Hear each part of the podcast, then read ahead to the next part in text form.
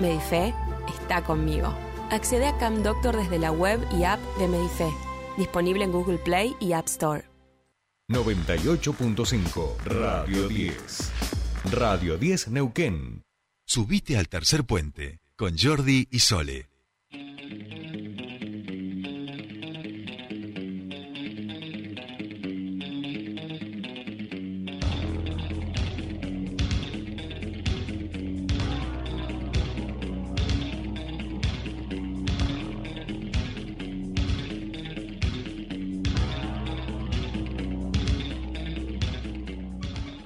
Bien, ya estamos aquí escuchando Soda Stereo porque es la música que antecede o que da lugar a la columna de nuestro queridísimo Pascual Caliquio. Pascu, ¿estás por ahí? Buen día.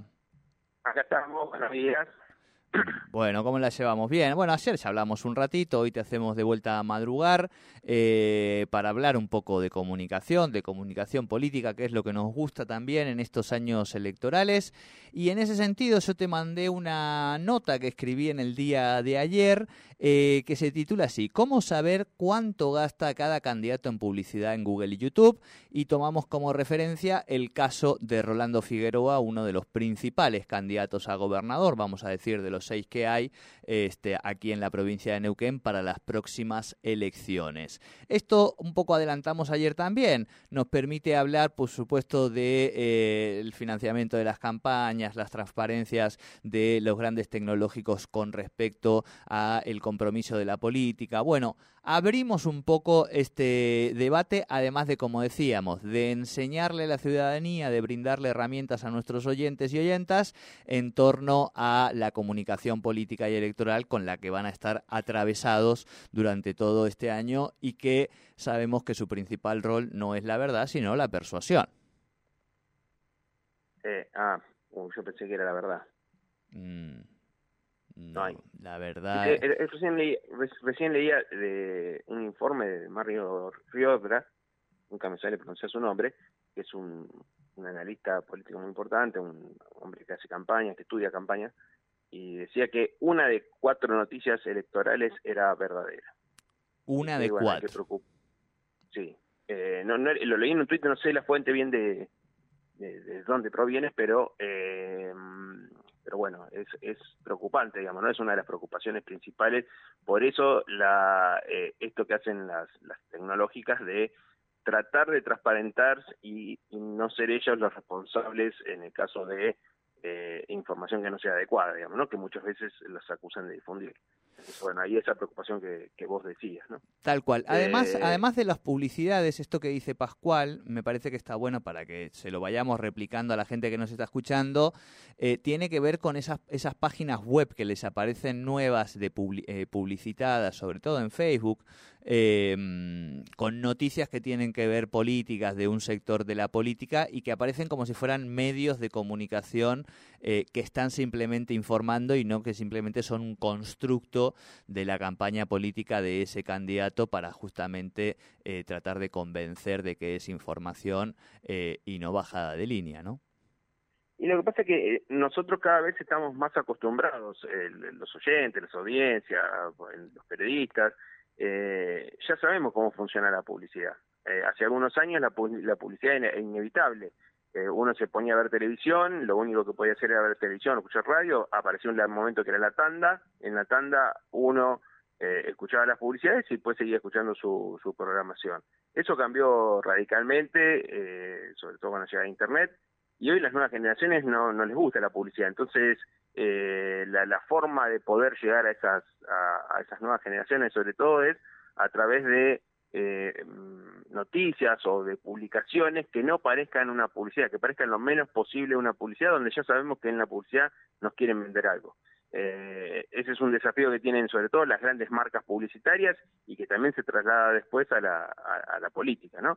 cómo hacer para llegar eh, con esta información sin que parezca una publicidad, porque bueno, es algo que la gente en general rechaza. Sería bueno eh, conocer ¿no? la, la, opinión de los oyentes, pensar eh, cómo, cómo nosotros percibimos esas publicidades, si, si nos afectan, no nos afectan, si alguien ha cambiado alguna vez un, voto por, por ejemplo, una buena campaña publicitaria o si las campañas publicitarias tienen otra función, ¿no? Entonces, bueno, ahí entran a jugar otro, otros elementos, pero eh, pero bueno, eh, hay, hay, hay en eso una búsqueda de, cómo hacer para que, no, que no sea una publicidad.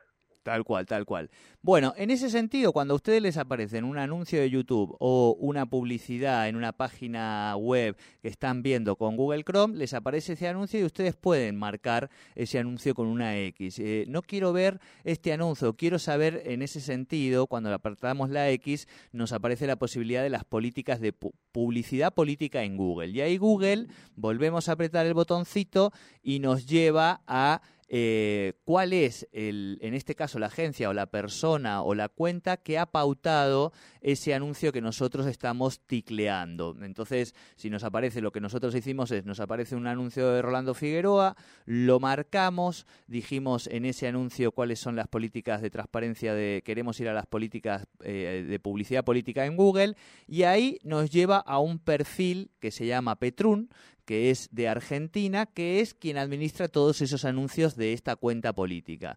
El mismo Google nos lanza un resumen general en el que nos dice la totalidad de anuncios, en este caso de esa cuenta vinculados a la campaña son 119, y la inversión publicitaria que sería un total de 1.725.000 pesos en poco más de un mes. Todos estos datos nos los da Google en torno a quienes están pautando en su suite. ¿Está bien? No es un dato que nosotros inventemos, digo, todo esto es datos de Google.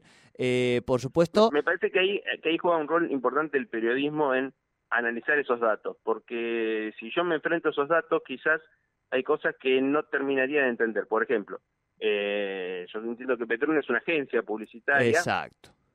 Que es la que administra, porque uno no puede hacer directamente, los partidos políticos no pueden facturar directamente esas publicidades, por ejemplo, ¿no? Eh, entonces, como es medio engorroso, lo hacen a través de una agencia de publicidad. Y después, ¿cuánto es un millón setecientos mil pesos? ¿Es mucho o es poco? Eh, ¿Con qué lo podemos eh, asociar, digamos, no? ¿Con qué, con cómo podemos comparar con otras campañas para poder eh, dimensionar si este candidato está gastando una fortuna o en realidad es, muy poco lo que está gastando. Está, estamos eh, hablando de finales de enero, principios de febrero, un, mes aproximadamente. El anuncio más costoso es un anuncio, por ejemplo, de 300 mil pesos, un video eh, que se mostró entre el 20 de enero y el 6 de febrero y que se ha mostrado un millón y medio de veces, un millón y medio de reproducciones tuvo ese video y la inversión fue de 350 mil pesos en 15 días, digamos, ¿no? Ese millón mil pesos corresponde a poco, alrededor de un mes de finales de, eh, o sea, del mes de enero y unos días de, de febrero, digamos. Ahora lo que nosotros podemos hacer, esto por supuesto también, digo, cada uno lo puede hacer en su casa y después los medios que tienen muchos redactores y periodistas lo pueden hacer mejor que nosotros que no le podemos dedicar todo el tiempo, digamos, ¿no?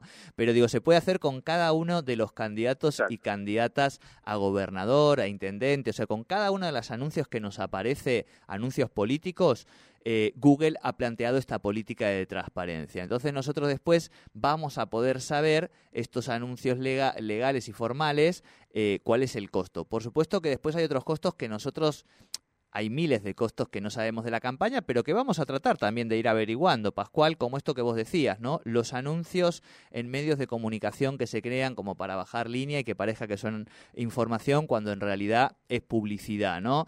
Yo ahí todavía no sé esa parte cómo la vamos a, terciar, pero tampoco sé, Pascual, eh, qué dice la justicia electoral o si la justicia electoral se va metiendo en estas cosas en esto en estos tiempos en, en la Argentina, ¿no? La justicia electoral tiene un problema con eh, lo que es, eh, sobre todo esto, Google y Facebook. Eh, Facebook también tiene una política en la que no cualquiera puede publicitar, hacer publicidad en Facebook es muy fácil, uno con la tarjeta cualquiera puede hacer una publicidad en una página, pero para los que son contenidos políticos o sociales hay ciertas restricciones que uno tiene que registrar esas cuentas. Eh, el problema es que es casi inabarcable para la justicia, debería tener recursos para poder eh, analizarlo. eso hay un a veces también se, aprovechan algunos grises. La ley establece toda una serie de, cuestiones que tienen que ver con la campaña que eh, está pensada para la época en que había mm, solamente radio, televisión, medios gráficos, ¿no? Entonces, por ejemplo, eh, tiene un plazo que son de 60 días para hacer las campañas, a partir de que se, digamos, previas a las elecciones.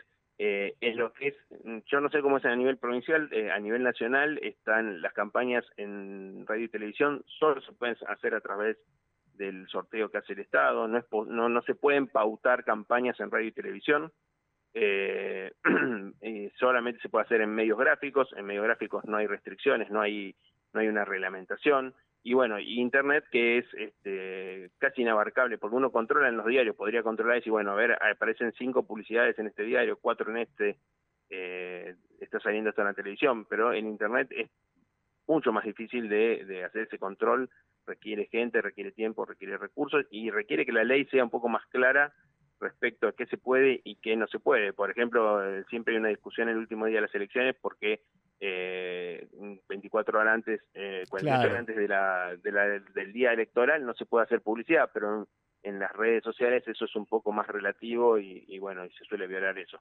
Eh, y después hay, quienes tienen ventajas sobre otros candidatos que tienen ventajas. Por ejemplo, en estos días ya se pueden ver eh, campañas presidenciales.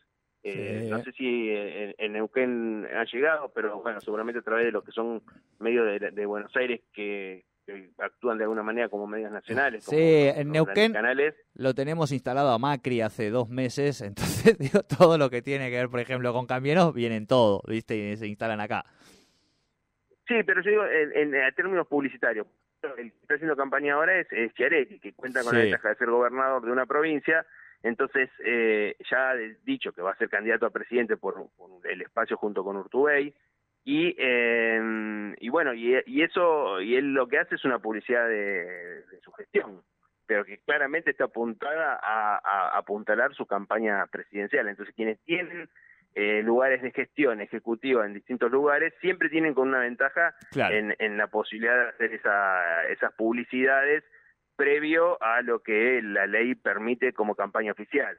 Entonces muchas veces uno ve, lo otro que suele pasar es, por ejemplo, en la publicidad callejera, es que no dice a qué dice Juan Pérez. Eh, sí, pero no dice el cargo. No dice el cargo. No dice el cargo. Entonces la justicia no puede decir que vos estás haciendo campaña, por ejemplo, presidenta, gobernadora, diputado o a lo que sea, eh, bueno, es la propaganda de Juan Pérez. echa la ley, está haciendo campaña. echa la trampa. Pascual, nos tenemos que ir porque estamos un poco pasaditos. Sí, dejo en el tintero que, por ejemplo, en Europa, en España en particular, hoy se está discutiendo eh, una ley audiovisual que regule la actividad de los influencers. Digo, yo tengo miles de seguidores, eh, yo ya lo he visto, algunos influencers que te venden todo tipo de productos y toda su vida, que empiezan también a hacer entrevistas a políticos. Eso es pago, digo, ¿no? Y nadie nos lo dice. También tema que dejamos para el tintero, ¿te parece? Me parece muy bien, me parece muy bien, acá también se está avanzando en eso. Perfecto, abrazo grande Pascual. Un abrazo, hasta luego.